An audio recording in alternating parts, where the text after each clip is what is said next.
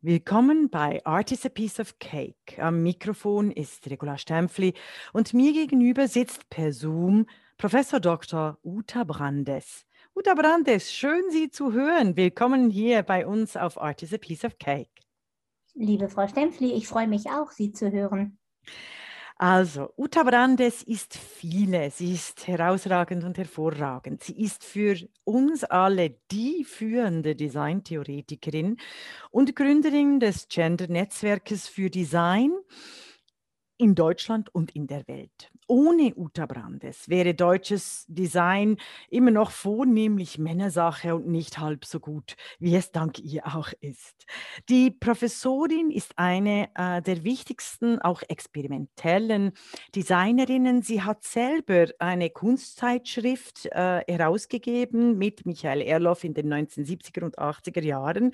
Also wirklich äh, schon damals sehr avantgarde. Sie war sogar kurzzeitig leitende Ministerialrätin. Sie leitete in der Schweiz ein Design Center und sie führte mit äh, dem in diesem Jahr leider verstorbenen großen Michael Erloff ein eigenes Designberatungsbüro, das sie weiterführt seit Jahrzehnten und mit großem Erfolg.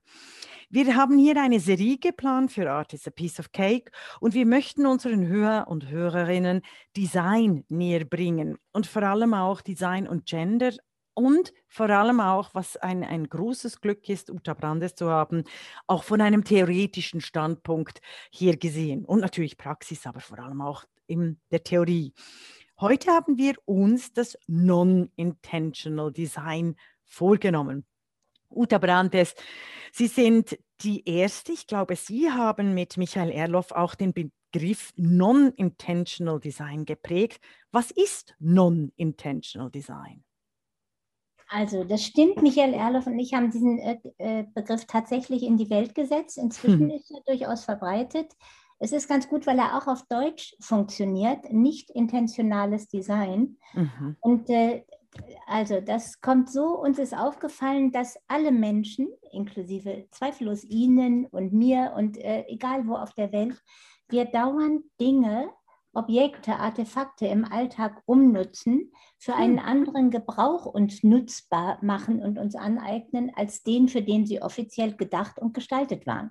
Wir nennen es nicht intentionales Design deshalb, weil es weil ich das nicht mache oder andere Menschen, einfach überhaupt Menschen in aller Welt, äh, um damit zu sagen, oh, ich bin ein, eine Designerin, ich bin ein Designer, sondern wir machen es, weil es irgendwie, weil es praktisch ist, weil uns gerade was fehlt und, und weil es gut funktioniert. Das heißt, wir haben gar kein Bewusstsein davon, dass wir gestalten, aber wir tun es. Und äh, meine Forderung ist deswegen, seit ich das recherchiere, und das ist wirklich ganz äh, begeisternd, was es in der Welt gibt, auch mit kulturellen Differenzen, dass professionelle Designer und Designerinnen gefälligst mal dahin gucken äh, müssten, was Menschen im Alltag alles so wirklich fantasievolles, kreatives machen. Und vielleicht müssten ihre Produkte und Objekte äh, mal ein bisschen davon lernen und vielleicht deswegen auch dann anders funktionieren und aussehen. Mhm. Ich erinnere mich, Sie haben einen äh, extrem spannenden Vortrag gehalten an der Universität Zürich äh, zu diesem Thema. Und äh, ähm, ich war völlig fasziniert. Also auch von Ihrem ersten Satz her, es gibt Design, also non, nicht intentionelles Design, ähm, das Menschen ganz anders nutzen. Haben Sie da vielleicht einige Beispiele des Alltags? Ja, und das Schöne ist, es sind so simple, es sind so banale Beispiele. Also man muss da gar nicht weit hergreifen. Also sagen wir, äh, wenn äh, ich jetzt äh, im Garten gearbeitet habe oder sonst was gemacht habe und habe plötzlich schmutzige Fingernägel mhm. und an meinem Schreibtisch ist eine Büroklammer, meistens liegen da Büroklammern, dann äh, biege ich die ein wenig auf und kann meine Finger damit säubern und muss nicht erst suchen, wo ich eine Schere oder irgendwas anderes finde, um sie zu säubern. Mhm. Äh, es gibt Wäscheklammern, mit denen man eigentlich Wäsche aufhängt, mit denen ich wieder verschließbar Lebensmittel äh, oben abklemmen kann. Dafür brauche ich nicht extra Klipse zu kaufen für vielleicht viel Geld. Hm. Es gibt Dinge, ähm, Türstopper, also damit die beim Wind nicht äh, zufliegen Äh, da muss ich auch nicht, da gibt es von Alessi welche, die wahrscheinlich irgendwie 100 Euro kosten oder so. Ich stelle irgendeinen kleinen Gegenstand davor oder schiebe ein kleines Stückchen Papier darunter. Das wären zum Beispiel mal so ein, äh, einige eben dieser sehr mhm. simplen Beispiele und meistens sind es so einfache. Mhm. Oder wir alle vielleicht noch eins, wir alle haben irgendwie mal Marmeladen oder Senfgläser, dann kann man sie auswaschen, das machen auch alle Menschen, und dann packt man da seine Stifte oder andere Dinge auf dem Schreibtisch rein. Auch dafür muss ich mir kein äh, Stiftobjekt kaufen, sondern mhm. es sieht gut aus und es ist preiswert und es funktioniert. Ja, das ist großartig. Oder Flasche als äh, Kerzenständer oder Vase. Ja. Also ich habe zum Beispiel eine teure Champagnerflasche von, äh, von einem ganz wichtigen Fest und das ist eine meiner Lieblingsvasen für schöne Rosen. Ja, okay. ähm, und es ist wirklich, es ist ja ein Aufruf an die Designer und Designerinnen, ihre Gebrauchsgegenstände der Welt ganz anders auch anzusehen, respektive vielfältiger zu gestalten. Sind Sie da erfolgreich gewesen?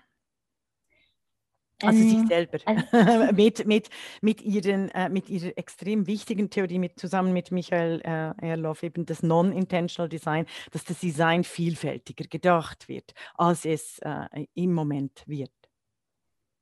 Ähm, ich, ich zögere ein wenig, weil es schon auch von Design-Profis, glaube ich, wahrgenommen wurde. Äh, diese, mhm. Äh, also, äh, sagen wir mal, die, diese Bebilderung einer kleinen Theorie, die wir da entwickelt haben. Aber ich meine, es könnte natürlich noch viel mehr passieren. Ich mhm. denke, es ist fast eher so, dass, dass äh, viele Designer, Designerinnen bestimmte Sachen eher unbewusst dann machen, dass sie so, also was weiß ich, dann sieht ihre Vase ohnehin vielleicht so aus wie, wie eine, eine Flasche, äh, Champagner ja. oder Bierflasche oder sowas. Mhm. Und dann haben sie aber gar nicht das Bewusstsein davon bekommen. Also ich denke, man könnte noch viel mehr davon lernen. Und das heißt ja auch, also sagen wir mal so, das heißt ja nicht, dass jetzt professionelle Designer und Designerinnen einfach das nochmal nachmachen sollten und dann verkaufen, was Menschen im Alltag so machen, äh, weil, weil ihnen da gerade was fehlt oder weil sie äh, kein Geld ausgeben wollen oder so. Es gibt ja unterschiedliche Motive dafür. Äh, aber sie müssten davon lernen, dass man Dinge vielleicht eben insgesamt noch offener gestaltet, dass ich gleich da versuche dran zu denken, an die Umnutzung, an Mehrfachnutzungen. Und dann wäre viel übrigens auch ökologisch äh, und ökonomisch gewonnen. Mhm. Das ist ein ganz wichtiger Punkt, diese offene äh, Gestaltungsmöglichkeiten. Ja. Wie Sie haben, äh, Sie haben ja die Theorie schon, glaube ich, vor 20 Jahren oder so äh, entwickelt. Ja. Und, und genau mhm. diese, diese Offenheit, die, es fällt mir auf, dass in all diesen Gadgets, die verkauft werden, dass genau da das passiert, was Sie eigentlich kritisieren, nämlich, dass sie nicht mehr intentional nutzbar sind, sondern äh, möglichst so gestaltet werden, dass es einen Markt gibt für ganz viele Gegenstände und Objekte, die wir überhaupt nicht brauchen. Also dass quasi das, das Marktgeschehen äh, im äh, äh, im Gegenteil zu, zur Theorie der Umnutzung, der, äh, äh, der Ortsveränderung, der, der, der Multifunktionalität passiert. Also ich denke da an, ähm, an die Spielboxen bei der Xbox, wissen Sie, die digitalen Games beispielsweise. Mhm. Ich finde, die sind sehr geschlossen designt, weil die können eigentlich nur im Zusammenhang mit der Xbox benutzt werden. Ja. Äh, ähm, und ich finde auch äh, Sonnenbrillen beispielsweise sind nicht umnutzbar als normale Brillen zu, oder zum Beispiel Sportbrillen äh, fürs Radfahren. Also das, gerade Radfahren fällt mir auch auf, da muss es immer diese funktionale Kleidung sein. Sie sieht nicht ja. besonders gut aus. Und irgendwie gibt es aber wenig Sportklamotten, die eben diese Offenheit, äh, diese Offenheit in, in, schon in der Gestaltung bringen. Haben Sie dafür eine Erklärung? Ähm, also einerseits äh, kann es durchaus sein, dass Unternehmen auch, äh, die, die einen ist ein Unternehmen äh, für, für Sport und Funktionskleidung und die anderen ist ein teurer Fashion-Brand für, ähm, für, für, zum Ausgehen oder Party machen. Mhm. Und äh, das sind dann äh, gedacht eben immer gleich zwei Märkte, dass ich mir sowohl das eine als auch das andere kaufen muss. Und ah. dann ist es natürlich ökonomisch äh, für Unternehmen ganz gut. Gleichzeitig fehlt aber, glaube ich, überhaupt die Vorstellung, dass man durch Umnutzung, durch Verwandlung, durch Transformation, durch kleines Einbauen äh, etwas überhaupt machen kann, was dann auch sehr erfolgreich sein könnte. Also wenn Sie sagen, gerade mhm. das Beispiel mit der Fahrradkleidung oder überhaupt ja. Sportkleidung, ich meine, das hat ja sehr viel mit Fashion zu tun, mit Mode, ist ja klar, das soll heute auch alles modisch sein. Ich meine, also dann muss man doch mal mit wirklich Modedesign zusammenarbeiten und gucken, ob man durch Faltungen und Knöpfen und äh, Zusammenbinden und was es da alles gibt, äh, ob man nicht aus einer Sporthose was machen kann, wo man hinterher ganz wunderbar, wo man das weitet und dann sieht es aus wie ein langer Rock zum Beispiel. Also selbst ich kann mir das ja, obwohl ich keine Modedesignerin bin, sofort vorstellen, dass da etwas Großartig. möglich wäre. Ja. Und da kann man zum Beispiel wieder sehr viel lernen, sagen wir mal, aus dem japanischen oder asiatischen Kontext, wo ohnehin ja immer viel mit Faltungen zusammen und Auffalten passiert ist, Origami und so weiter. Und davon kann man doch wunderbar lernen, auch für die Profis daraus was Tolles zu machen. Hm, fabelhaft, ja. Wenn Sie gerade das asiatische Design erwähnen, möchten Sie da noch et, äh, etwas ausführen? Sie sind ja viele Jahre auch in den äh, asiatischen Ländern als äh, äh Professorin und als Projektleiterin unterwegs gewesen und hoffentlich äh, nach Corona dann auch wieder mhm. unterwegs. Das hoffe ich auch, ja. Äh, also da ist zum Beispiel ich muss mal überlegen, es könnte sein, dass der Michael Erloff und ich überhaupt auf diese Idee des äh, Non-Intentional Designs gekommen sind, weil wir so viel in Asien waren und weil da so unglaublich, da passiert ja sehr viel auf der Straße. Es ist mhm. heiß und wenn man irgendwo ist, wo jetzt nicht die reichen Leute wohnen, sondern ja Menschen, die nicht viel Geld haben und eben zum Teil, also die meisten haben ja winzige Wohnungen, weil alles so teuer ist. Mhm. Und was die da erfinden, also wenn die auf der Straße sitzen und wofür die noch alte Stühle äh, umnutzen, äh, da kann man dann auch noch Bassins draus machen, wo man dann die kleinen Fische schwimmen lässt und alles Mögliche. Ich glaube, das sind fabelhaft gekommen. Aus einem, alten, aus einem alten Stuhl, fantastisch, fabelhaft. Ja, also ja. einer, der mit geschlossener Sitzfläche natürlich war und der, wenn man ihn umdreht, Mhm. Also äh, das sind sehr grobe Stühle und meistens aus Plastik, weil es eben, also Kunststoff, weil es preiswert sind. Aber die haben ja dann so einen, zum Teil gerade bei billigen Kunststoff, so einen breiten Rand nach unten, also von der Sitzfläche aus, damit er hält und nicht durchbricht. Und wenn man den umdreht, äh, dann kann man da Wasser reintun und irgendwas schwimmen lassen. Ja, so. toll. Ja, ja, ja, ja. Ah, das könnte er. Kann.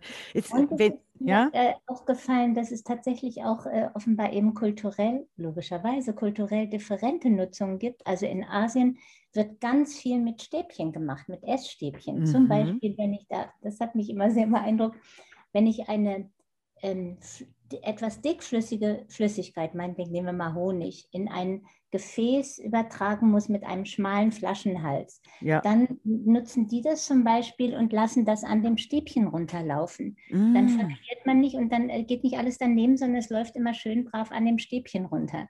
Das sind so mhm. Sachen, auf die würden wir hier im Westen nicht unbedingt kommen, weil wir jetzt nicht so viel mit Stäbchen im Alltag machen, außer wenn wir mal japanisch oder chinesisch essen gehen. Aber so, äh, ich meine, das sind doch einfach wunderbare Dimensionen und so. Es sind geradezu poetische Dimensionen und es sind preiswerte Dimensionen und ich muss mich auch mit weniger übrigens Dingen belasten, auch das, ne, wenn ich sie umnutzen kann. Und es gibt ja eine ganze Menge Umnutzungen, Unbedingt, ja. die reversibel mhm. sind, also das heißt, die ich wieder rückgängig machen kann.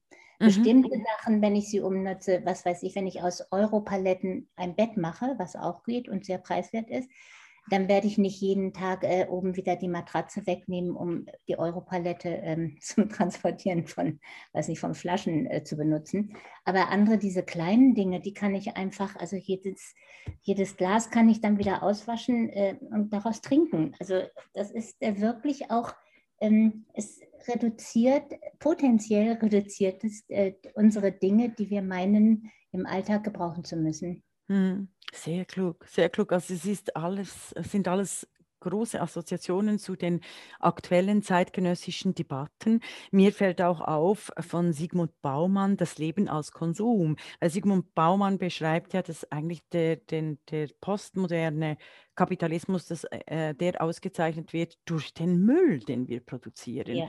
Und Sie haben hier ein völliges Gegenmodell entworfen. Können wir da noch ein bisschen weiterdenken mit Alltagsgegenständen? Ja, also, ich meine, eben statt wegwerfen, äh, ja.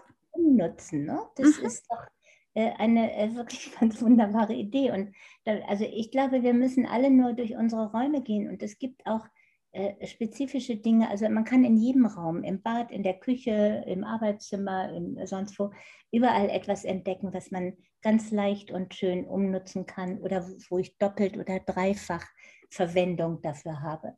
Und das kann eben, äh, wie ich schon sagte, die Motivationen sind ja auch, also gibt unterschiedliche und meistens sind es kombinierte Motivationen. Entweder ich brauche ganz schnell etwas und äh, mhm. das habe das Ding nicht zur Hand. Das wäre Improvisation. Mhm. Auch zum Beispiel für Design ein so wichtiges Thema, Improvisation insgesamt.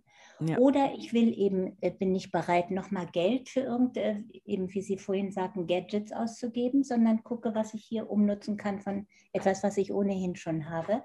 Also äh, das ist, oder weil, weil tatsächlich irgendwas richtig fehlt und nicht da ist. Aus der Not eine Tugend machen, nennt man das, glaube ich. Und das sind alles äh, ganz wunderbare äh, Dinge. Oder weil ich zu faul bin, jetzt auch noch einkaufen zu gehen und äh, jetzt muss ich da auch noch, ich weiß nicht, noch ein Radiergummi kaufen oder irgendwas. Also das heißt, dann nehme ich irgendwas, was da äh, so ist. Es ist übrigens ganz lustig, ich denke, dass das zum Beispiel äh, früher im Haushalt, und da waren es klarerweise überwiegend eher Frauen, also mhm. die Hausfrauen, da gab es doch schon ganz früh immer diese Haushaltstipps, also wie man ja. was reinigen kann, ohne dass ich jetzt Silberputzmittel kaufe, sondern dass man dafür Alufolie und Salz nimmt und irgendwie, und davon gibt es, glaube ich, so tausenderlei solcher kleinen Dinge. Die haben das eigentlich ja auch schon gemacht. Ja. Oder ähm, wir haben damals recherchiert, in der, in der ehemaligen DDR gab es das auch, weil da einfach viele Sachen nicht äh, zur Verfügung standen. Und da gab es sogar ganze Zeitschriften, also offizielle sogar, so mhm. irgendwie Tipps und Tricks zum selbermachen, wo eigentlich auch Non-Intentional Design vorgeschlagen wurde. Also ganz kreativ.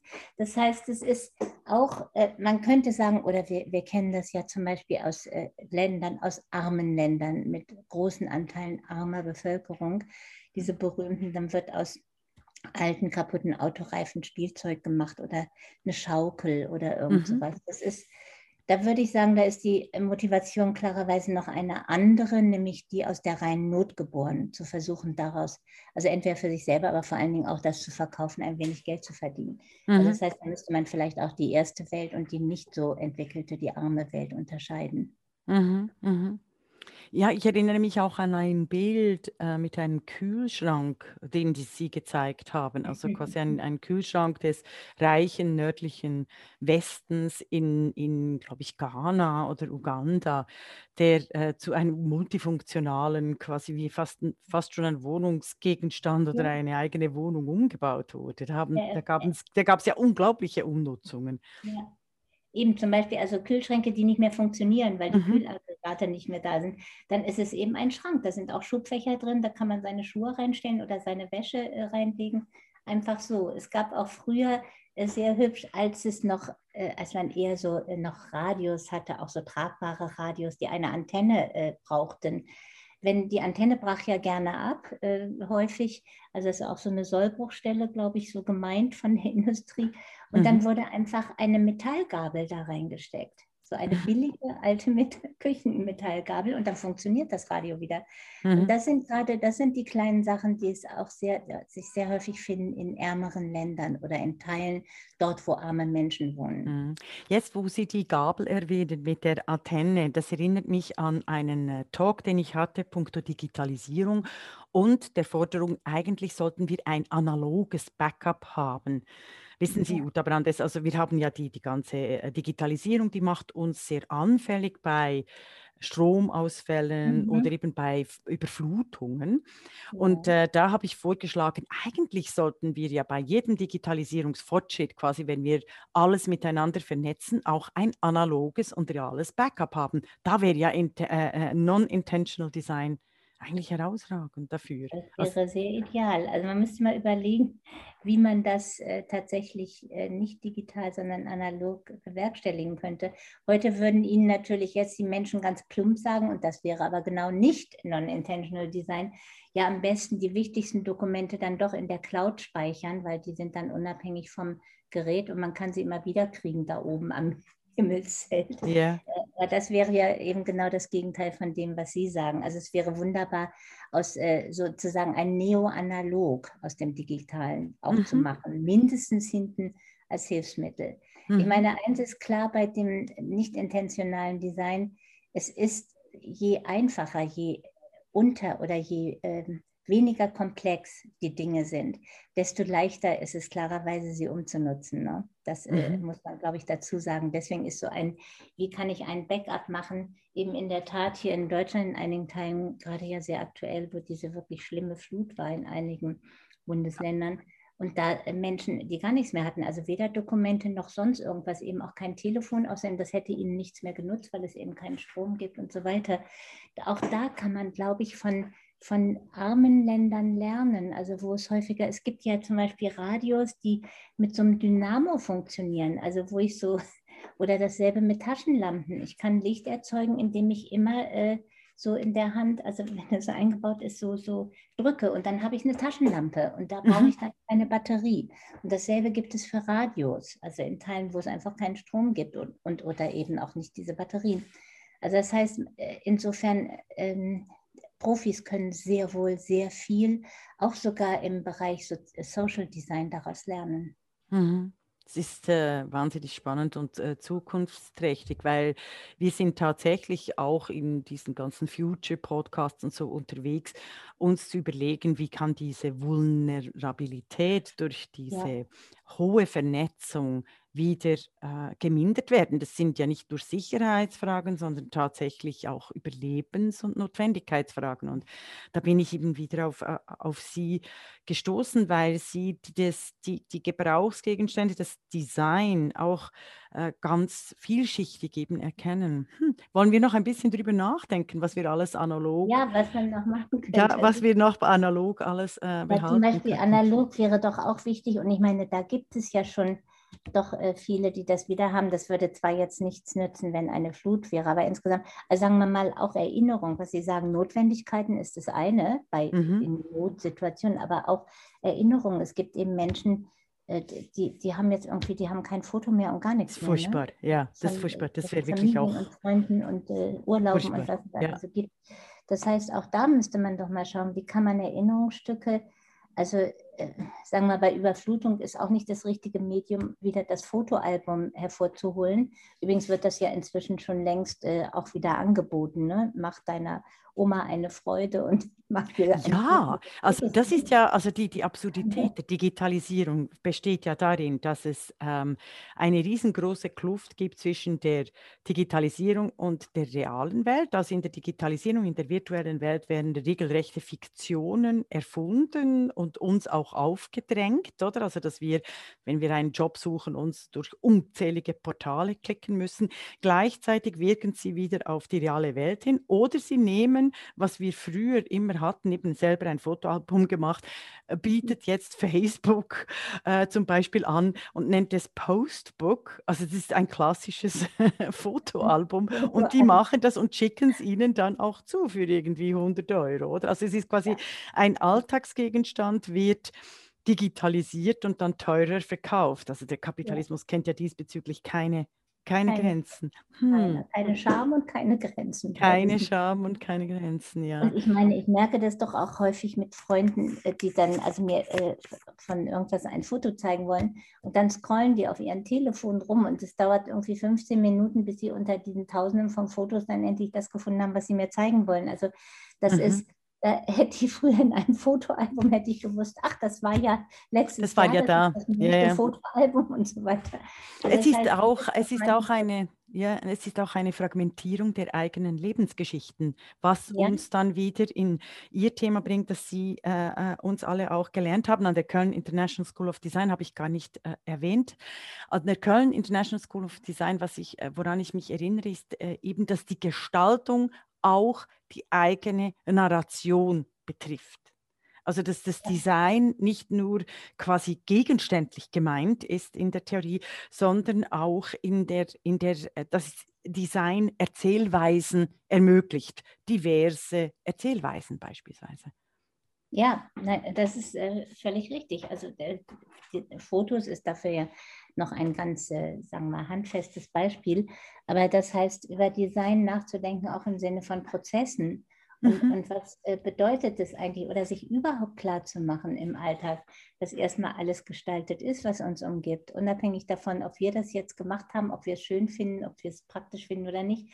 Aber wir leben ja einfach nun mal in und mit Design 24 Stunden am Tag. Also mhm. jedes Stückchen ist ja Design auf der Straße, auch jede Ampel ist Design und so weiter. Und unsere Arbeitswerkzeuge, das kommt ja nicht aus dem äh, Urwald, äh, sondern das ist ja alles verarbeitet und gestaltet.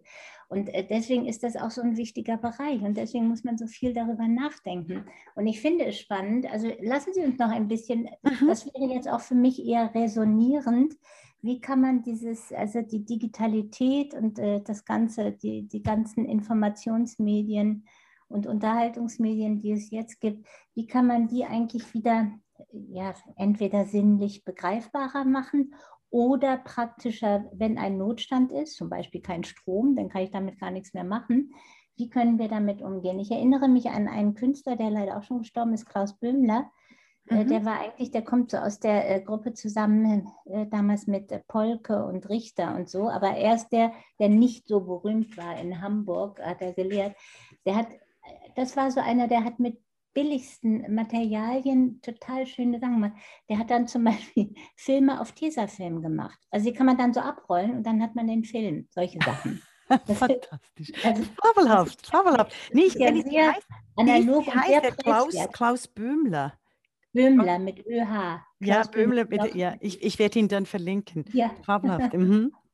Und der hat ganz viel mit solchen, also mit den äußerst preiswertesten Materialien gearbeitet. Da muss man eben in der Tat improvisieren, weil ich fand diesen äh, Film auf Tesafilm äh, zum, zum, Abrollen, ich fand das irgendwie ganz wunderbar, zum Beispiel sowas. Das sind ja völlig neue Techniken, aber sehr mhm. low-tech eben. Ne? Mhm. Und für alle zugänglich. Ja, ja, ja ist, genau. also ich, ich, mag das sehr, dass wir äh, resonieren über die äh, quasi analoge, anal analoges Backup des digitalen Raumes. Also was brauchen wir? Und eben, Sie haben so schön und wichtig theoretisch unterschieden zwischen sinnlich begreifbar. Gehen wir zuerst auf das sinnliche Begreifbare und dann auf die Notzustände. Wie könnten wir den digitalen Raum sinnlich begreifbarer machen?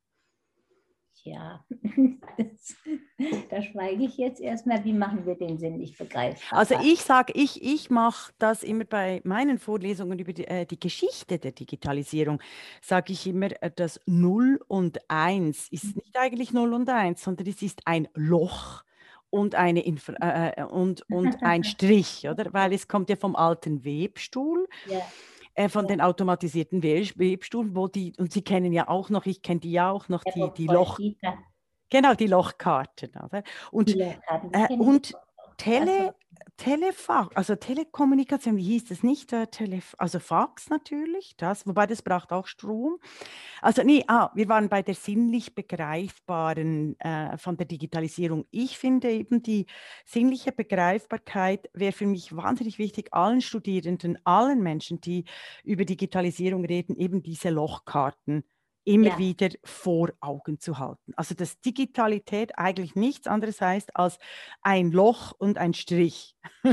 und wir dann realisieren, was, was alles, dass die eigentliche Information in einem Loch, quasi wie in einem Black Loch, also eine Black Box oder wie in einem Loch verschwinden. Das fände ich das fände ich extrem wichtig, dass die Menschen das verstehen, dass sie davon wegkommen zu meinen, Codes sind neutral oder Algorithmen sind neutral oder also da diese gemachte Welt ja. über die Zahlen sei, sei äh, äh, eben nicht intentional und sei quasi neutral. Oder also das, was ich bei Ihnen eben gelernt habe, dass eben die Gestaltung, mhm. alle Welt ist gestaltet und da braucht es eben auch Urteilskraft, um die Wahrnehmung zu schärfen, welche Gestaltung auch für welchen Zweck. Oder?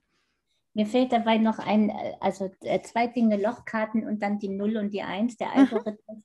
Also die Lochkarten als, als Studentin habe ich mal äh, so in den Ferien gejobbt und das war tatsächlich nur, da gab es Lochkarten und da musste ich immer für bestimmte, die hatten irgendwie so so äh, standardisiert äh, Befragungen gemacht und das war jetzt auf diesen Lochkarten. Und dann musste ich immer für bestimmte Fragen, musste ich immer durch ganz viele Lochkarten versuchen, durch ein bestimmtes Loch einen Bleistift zu stecken. Und alles, was durchfiel, war dann nicht die Frage. Und alles, was hängt, war diese eine Frage. Das muss man sich mal vorstellen. Denn das mhm. heute junge Leute, die, ähm, die äh, kriegen sich vor Lachen gar nicht wieder ein. Aber so mhm. war das. auch so hübsch, so simpel, ne? Ganz mhm, wunderbar.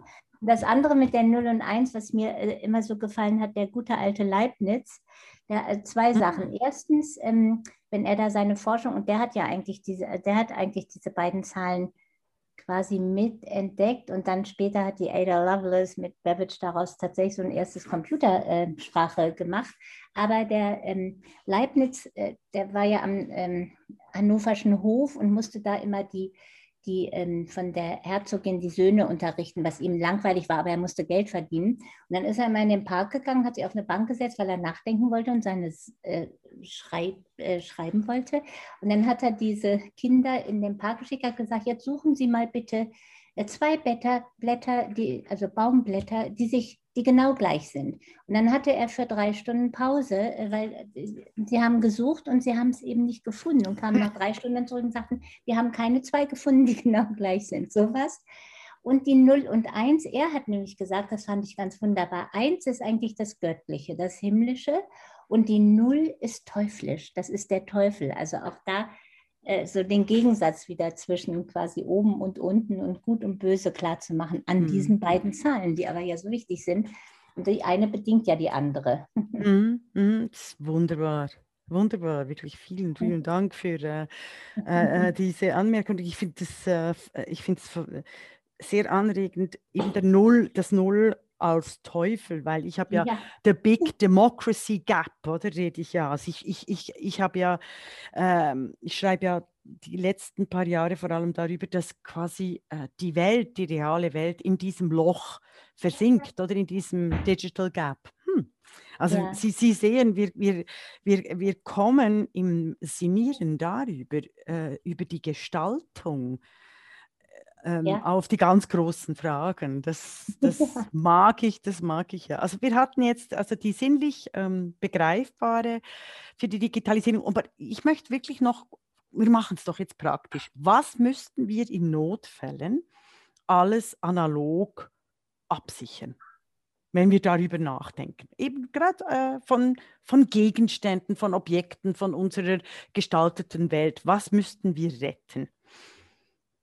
Also ich kriege jetzt zum Beispiel äh, immer, wenn ich ins Internet gehe, als erstes, weil Nordrhein-Westfalen eben auch äh, leider von äh, Fluten betroffen war, jetzt ja. gerade aktuell, da wird mir immer, da ploppt immer auf, wenn ich irgendwas suche, auf jeden Fall der Notfallrucksack. Also ah. ein Rucksack sowieso. Also mir werden jetzt dauernd Rucksäcke angeboten. Sehr, sehr, sehr. Und wasserfest sind. Also erzählen Sie mir über diese Rucksäcke, ja. Was Sie ja. finden davon, von diesen äh, als Designerin, ja. Designtheoretikerin, also ja. Interessant, die werden teilweise werden sie dann Damenrucksack genannt oder Herrenrucksack. Das heißt, wir Frauen äh, können dann nur weniger mitnehmen, weil die kleiner sind. auch interessant. Das heißt, wir werden nur ein bisschen gerettet, nicht so viel. Unfassbar, unfassbar. Okay, also über das, das nehmen wir dann nochmals auf. Aber äh, also es gibt tatsächlich einen geschlechtsspezifischen Notrucksack. Ja, weil also wenn man ja. offenbar denkt, dass Frauen kleiner und, und dann auch schwächer sind oder umgekehrt die Männer größer, stärker und deswegen können die dann mehr mitnehmen. Das wird jetzt nicht so kommuniziert. Nein, nein, nein, aber das ist, äh, impliz äh, das implizit so. äh, vorhanden. Wahnsinn. Also aber es ist wirklich, also ich habe nämlich auch also äh, lustigerweise habe ich neulich mit Freundinnen darüber diskutiert, was würde man dann, wenn wirklich, also wenn jetzt genau. ein Wasser kommt, äh, wo ich nicht noch einen Koffer packen kann und überlegen muss, was kommt da alles rein, sondern nur was schnappen muss. Mhm. Ich glaube tatsächlich, ihr würde mein Backup schnappen vom Computer. Hm. Das als erstes einpacken, dann hätte ich wenigstens äh, Daten inklusive Erinnerungen, nämlich Fotos und sowas und kleine Texte und äh, E-Mails von mhm. Freunden. Und genau, so. und Sie würden die aber in, eben in analoger Form, also äh, äh, in analoger Form im Sinne von, von einem richtigen Backup. Also früher gab es die Backup Floppy Disks und jetzt gibt es eben eine andere Harddisk, also eine Copy Harddisk. Ja? Also Würden eben Sie einpacken. Box, ja. die man noch in mhm. den Laptop reinsteckt. Also den Laptop würde ich womöglich gar nicht mehr mitnehmen, aber dieses Backup. Mhm. Es ist, ist erstmal klein, es ist immer noch, aber ja, es ist ein Gegenstand in der Tat. Ja. Das meine ich und nicht in der Cloud, also nicht die Cloud-Lösung, ja. Weil ich habe einfach meine Daten nicht in der Cloud, weil ich das nicht will. Also insofern wären sie sonst tatsächlich weg, wenn ich das nicht mitnehmen mm. würde. Ja, was, was äh, eben Vor- und Nachteile hat, also die, die, die, die Daten in der Cloud zu haben äh, äh und oder slash analog. Ich sage Ihnen einfach das Beispiel der Schweizer Regierung, die hat erst vor zwei Wochen einen Deal abgeschlossen mit Alibaba, also der quasi ja. indirekt der chinesischen mhm. Regierung, ohne dass die Öffentlichkeit aufgeschrien hat, und dort werden die politischen und staatlichen Daten versorgt. Oder? Also das oh. ist natürlich. In China jetzt die Schweiz die versorgen. Ja, ja. ja, das ist, nein, das, ja. ist, ein, ein, das ist eigentlich ein, ein großer politischer Skandal, der natürlich in der ganzen Mediendemokratie, die eben sehr antidemokratisch gestaltet wird im Moment durch die sozialen Medien mit Empörung, Personalisierung und Skandalisierung, wird es überdeckt. Oder? Aber wir sind noch beim, beim, beim Notrucksack also äh, eben eine analoge äh, Kopie, also diese, diese kleine mhm. Harddisk, ja. Was gehört sonst noch in einen Im Moment Not würde mir als erstes einfallen, das habe ich auch an so einer Stelle liegen, zum Glück, wo ich es, glaube ich, ganz schnell wiederfinde. Ich würde tatsächlich meinen Impfnachweis mitnehmen, dass ich zweimal geimpft bin, weil mir das womöglich ein bisschen mehr Zutritt dann verschaffen würde. Ja, ja. Das ist, Gut, das und, ist wirklich, das ist wieder etwas Neues. Ja, hm. und Personalausweis, genau.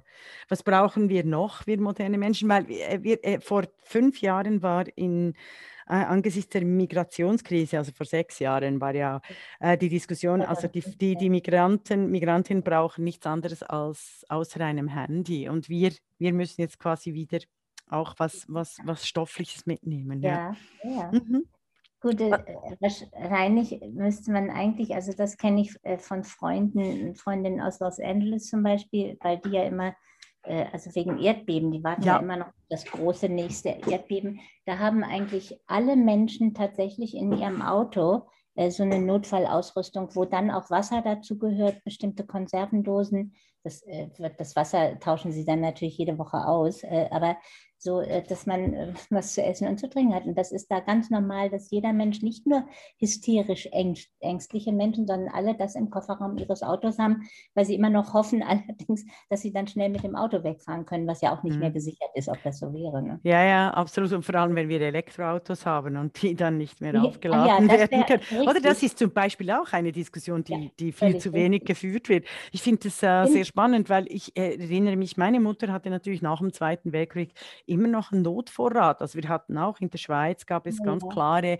so Zettel, die, die, die, die äh, bestimmt haben, was, was braucht es in einem Notvorrat und was nicht. Und das haben wir alles in der Überflussgesellschaft eigentlich vergessen. Sehr interessant ist es, dass Sie weder Bücher noch Kleider erwähnt haben, Frau Professor Dr. Brandes. Sie als bestgekleidete Professorin, würde ich sagen, äh, von Deutschland. vergessen. Ja. Nein, also Bücher, ja. Bücher ist ja äh, die Tragik, weil die einfach schwer sind und Platz ja. wegnehmen. Und dann will ich in, in der Situation, wenn es schnell gehen muss, noch ein Buch aussuchen, mhm. was ich vielleicht, äh, mein Lieblingsbuch, da müsste ich mir das auch schon eigentlich notfallmäßig irgendwo an eine Stelle legen. Ne? Mhm. Also ich, ich würde, ja, ich würde tatsächlich ein, ein, ein Fotoalbum mit meinen ah, Kindern, okay. äh, das ich speziell gemacht ich habe für die Kinder und mich äh, mitnehmen. Wenn wir gesellschaftlich denken, also analoge Backups, was es braucht. Da sind wir eigentlich auch beim Rucksack. Also es braucht die ganze ja. Wasserversorgung. Wenn die allein nur digital und via Strom funktioniert, haben wir ein riesiges Problem. Und ich glaube, ja. das wird viel zu wenig diskutiert. Das ist völlig richtig. Das merkt man jetzt eben bei diesen mhm. Überflutungen, mhm. wo es kein sauberes Wasser gibt, weil eben auch die ganzen elektrischen Anlagen kaputt sind. Ne? Also das heißt, wenn man genauer darüber nachdenkt, äh, ist wirklich, also äh, da, der Notfallrucksack muss schon ziemlich groß sein. Und man sollte auch vielleicht lieber ein Klappfahrrad haben und auch kein E-Fahrrad, äh, hm. mit dem man dann noch wegfahren kann, wenn man dann zumindest nicht auf Strom oder Öl angewiesen ist. Ne? Hm. Das, das, hm. Zum Beispiel. Das erinnert mich an, an, an einen, eine Diskussion, die ich glaube ich auch am, am, am äh, Köln International School of Design mit Michael Erloff und Tuta Brandes gehört haben, als wir äh, uns lustig gemacht haben über Shakespeare. Das ist ein Insider, aber als wir mal äh, to Strom oder not to Strom, oder? Also wegen, der, wegen dieser äh, äh, enormen Abhängigkeit äh, der, der elektrifizierten Gesellschaft diskutiert haben. Oder? Also die Elektrifizierung, die die Welt gestaltet und über die quasi die Designer, Designerinnen oder überhaupt die, die Denker und Denkerinnen viel zu wenig nachdenken, auch was, ja. es, was es bis in unsere äh, äh, äh, kleinsten Phasen bedeutet, eine, in, in einer elektrifizierten Gesellschaft zu sein und eben nicht nur in einer Erdölgesellschaft. Hm. Ja, völlig richtig. Also insofern eigentlich, mir kommt der Gedanke, so wie wir vorhin geredet haben, mhm. über das äh, über ein Dynamo funktionierende Radio oder, oder die Taschenlampe. Vielleicht müssten wir auch Laptops erfinden, wo man so reinstecken kann und dann immer mit der Hand so wum, wum, wum, so ein Dynamo macht und dann, und dann kann man den Bildschirm dadurch noch wieder äh, ja. ankriegen. Ich meine, Ankurbeln, sehr klug, ja. Nur ein bisschen anderen Anschluss, ne? also nicht mhm. so kleine, wie wir sie heute bei den Laptops haben, sondern einen etwas massiveren Stecker und dann wum, wum, wum. Mhm. Das ist ein mhm. bisschen laut und dann würde immer, also man müsste, gut, die Hand äh, wird dann, also man muss sich dann mal abwechseln, die, und es äh, flackert auch ein bisschen, ne? weil, weil es nicht regnet. Aber eigentlich wäre es ideal. Dann, dann könnte man auch einen, also einen kleinen Laptop mitnehmen, mhm. wenn man mhm. dazu ein Dynamo hätte, wo man selber Energie erzeugt, indem man den dauernd drückt. So. Mhm. Ja, sehr klug. Es ist wie die, der alte Plattenspieler hat ja so funktioniert. Deswegen ja. heißt es das ja. alte Grammophon. Oder? Also ich, ich finde ja die Geschichte, die wir, die Geschichten, die wir jetzt reflektierend und im sprechenden Denken zusammen entwickeln, erinnert mich tatsächlich an die Entwicklung in der Geschichte, wie früher, also vor, vor 100 Jahren, dieses Nachdenken über die Gestaltung äh, wirklich noch bis in die kleinste äh, Weltvorstellung auch gewirkt hat. Also ähm, eben ein Grammophon, auch wie die Dinge benannt wurden. Und das wird ja heutzutage sehr oft verschleiert, dass wir äh, quasi Übermachungsmaschinen im Handy haben und vor lauter Oberfläche nicht merken, was hier uns eigentlich ähm, äh, mit uns alles gemacht wird, quasi durch Big Brother. Und ja, ist richtig. Ja. Also wir haben eigentlich, obwohl wir jetzt immer so schön viel Bild haben und dauernd auf unseren Telefonen auch äh, Kino schauen können, aber eigentlich ist es weiterhin eine Blackbox. Also mhm. erst recht jetzt. Und sie versteckt alles äh, wirklich sehr raffiniert von, äh, von uns eigentlich, von dem, was uns ausmacht in dieser Gesellschaft, auch als Person und ist schon längst irgendwo ganz wunderbar gelandet. Ne? Mhm. Von den Krankenversicherung bis Ja, ja, oder, oder wie wir jetzt die Spy-Software, den äh, ja. kürzlichen ähm, ja. Skandal der Pegasus, also der mhm. Spy-Software einer äh, israelischen Firma gesehen haben, die äh, oppositionelle JournalistInnen und AnwältInnen mit äh, voll totalitären über, voll überwacht haben und gleichzeitig auch die Möglichkeit eben Malware, Malware in die in die Computer, in die Maschinen zu speichern.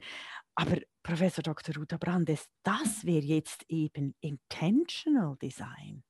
Also ja. diese Blackboxen, jetzt, wenn wir darüber reden, das kann vielleicht, vielleicht äh, sollten Sie noch eine Theorie entwickeln.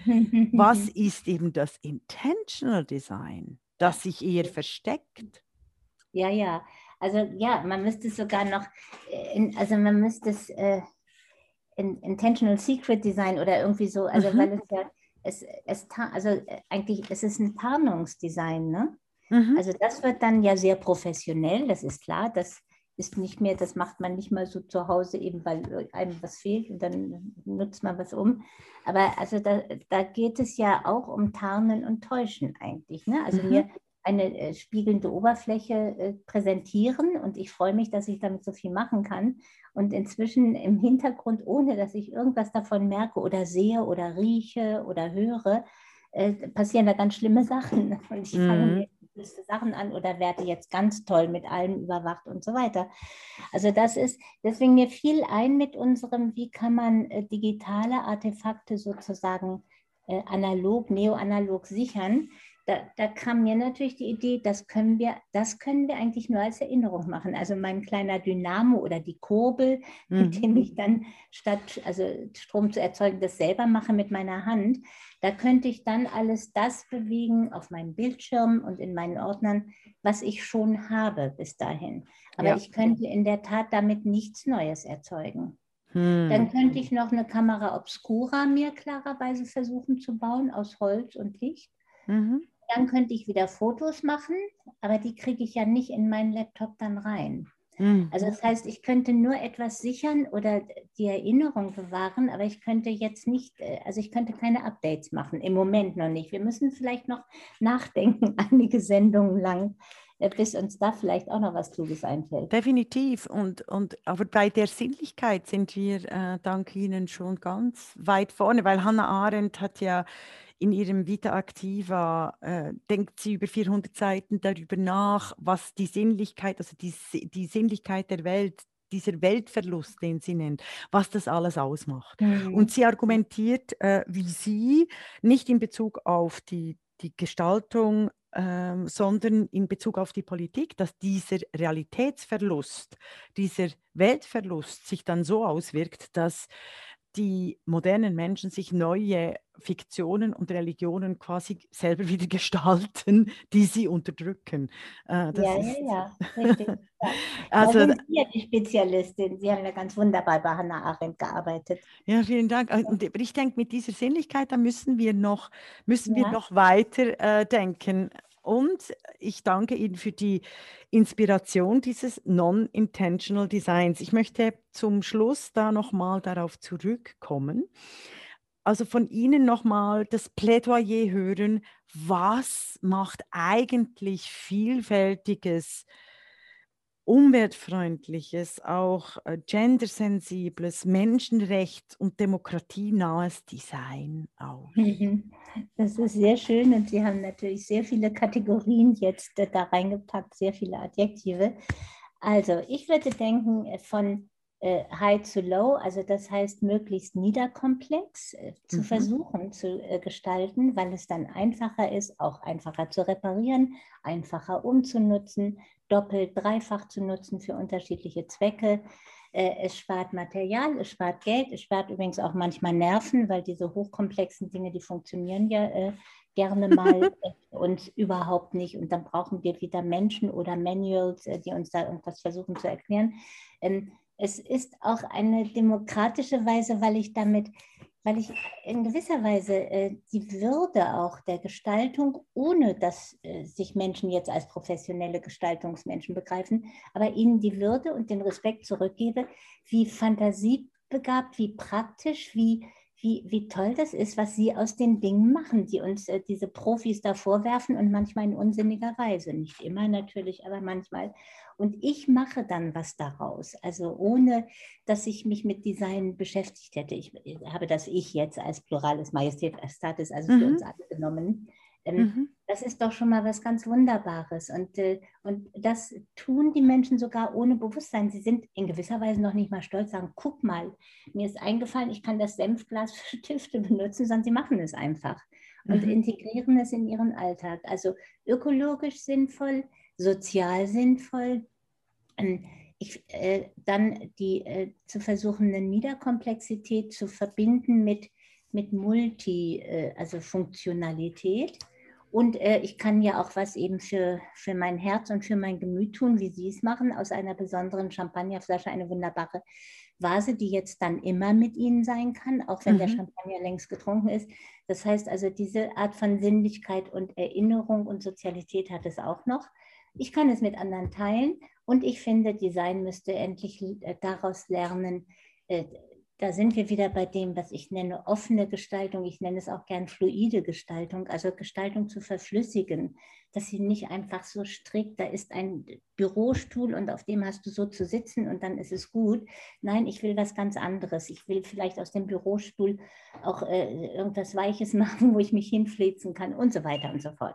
Mhm. Und das könnte äh, durch Non-Intentional Design mit ausgelöst werden und das wäre doch ganz schön. Fantastisch, fabelhaft, großartig. Vielen, vielen Dank, Professor Dr. Uta Brandes und für unsere Hörer und Hörerinnen. Sie hat auch ein Buch dazu verfasst mit dem Titel Non-Intentional Design und ich freue mich auf die neue Folge für Art is a Piece of Cake, wo wir weiter über die Gestaltung nachdenken. Vielen tausend Dank, Professor Dr. Uta Brandes. Ich danke mich auch sehr. Es hat Spaß gemacht, mal wieder mit Ihnen, Frau Stempfli. Wunderbar.